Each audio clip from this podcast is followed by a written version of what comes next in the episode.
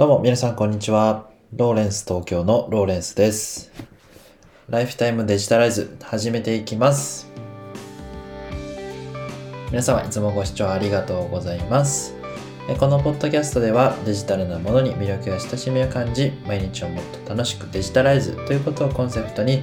え最新のニュースやコンテンツから僕なりの考えを配信させていただき、リスナーのあなたが毎日を元気に、えー過ごしていただけるような放送を目指してお送りしております。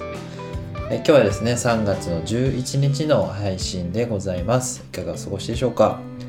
えっ、と、最近はですね、まあ、肌寒い季節がまだまだ続いてるなということで、体調崩してないでしょうかね。あのーまあ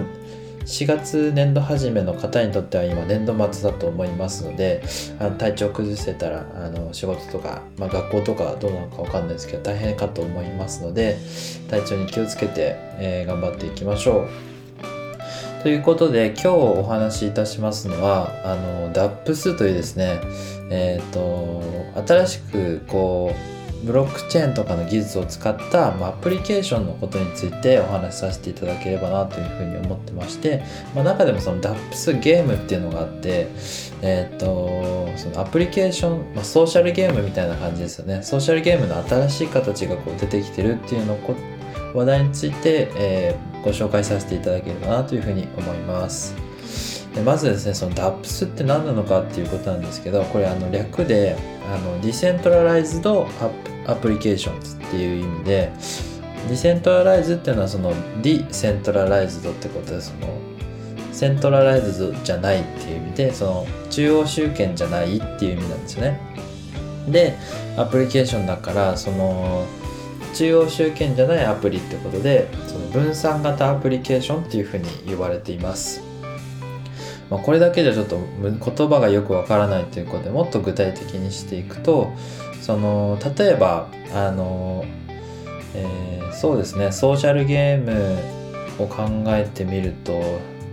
すいませんそのソーシャルゲームやってあんまりやってなくてわどんなのが例に上がるんだろう。LINE のゲームとかですかね。LINE のなんかゲームってありましたよね。えーっとつむつむみたいなやつ。まあ、つむつむをちょっと、えー例にすると、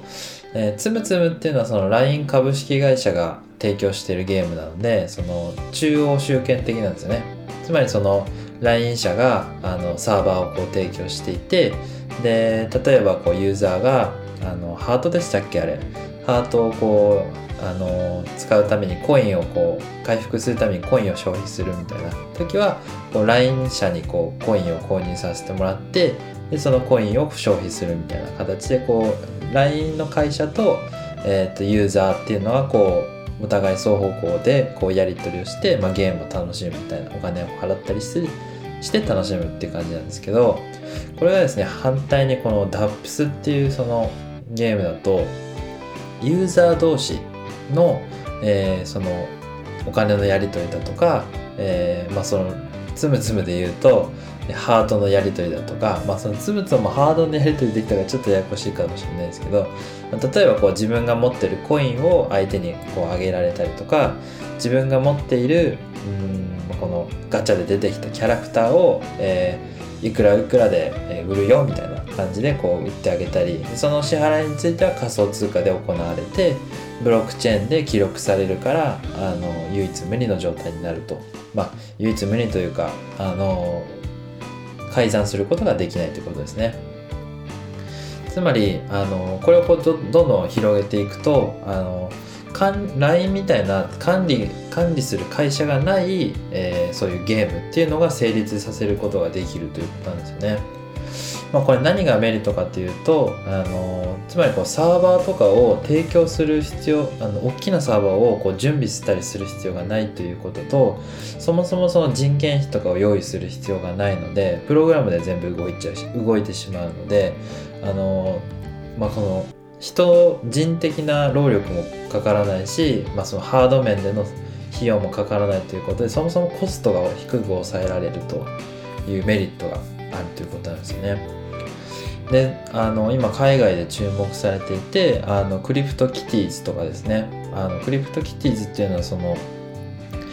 えーまあ、NFT というですねその non-fungible token という、まあちょっと難しい話で恐縮なんですけどあのこうデジタル資産の、えー、ものを使ってこう自分だけの猫をこう育てましょうみたいなゲームなんですけどそのゲームでもあのそれもそのゲームも DAPS っていうゲームでそのブロックチェーン上にあるゲームなんですよね。であの自分だけのこう猫を育て上げたら誰かにこう猫を、えー、こう交換したりだとか、まあ、そういうふうなこうやり取りができるみたいな内容なんですよね。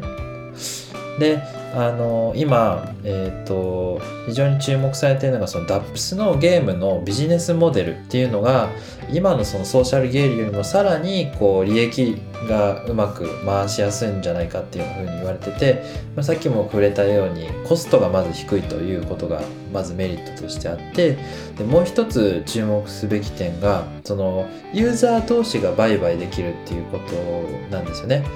そのユーザー同士が売買してる売買する時にあの必ずこう手数料みたいのを発生させるような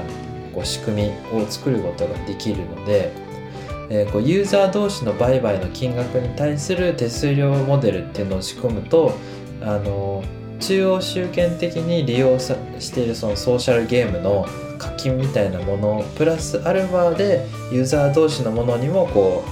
えー、まあ、利益をこう発生させることができるっていうことなんですね。まあ、ちょっとこのゲームと絡めてあの稼げる話とかちょっとやらしい感じはするんですけども、まあ、そういうビジネスモデルも考えられるのでその DAPS ゲームっていうのが非常にこう注目されているということなんですよね。ちょっと話が難しくなってしまって、あのー、申し訳ないんですけど、まあえ、ざっくりまとめるとその DAPS っていうのはあの LINE みたいなこう管理する会社がいない、えー、ゲームネット上のゲームのことですよと。であのユーザー同士が、えー、こうコインを交換し合ったりアイテムを交換し合ったりして、え、ユーザー同士でこうプログラムを利用して、え、そのゲームが成立しているという状況があるので、まあ、そのコストも抑えられるしでユーザー同士のこのやり取りの中に手数料を、えー、こう取ることができればその環境を提供している開発者側もお金をこうもらうことができるみたいな、まあ、そんなこうエコシステムを作ることができるってことなんですね。まあ、今日はですねあのダップスゲームということでいろいろこう難しい話になっちゃってて少しこう分かりにくいことをこう噛み砕いて噛み砕いて話をしてるつもりなんですけどちょっと説明があの下手くそで恐縮なんですけども少しこう興味がもしありましたらあの概要欄にニュース記事を貼っておきますので是非チェックしていただければなというふうに思います面白い世界なんですよね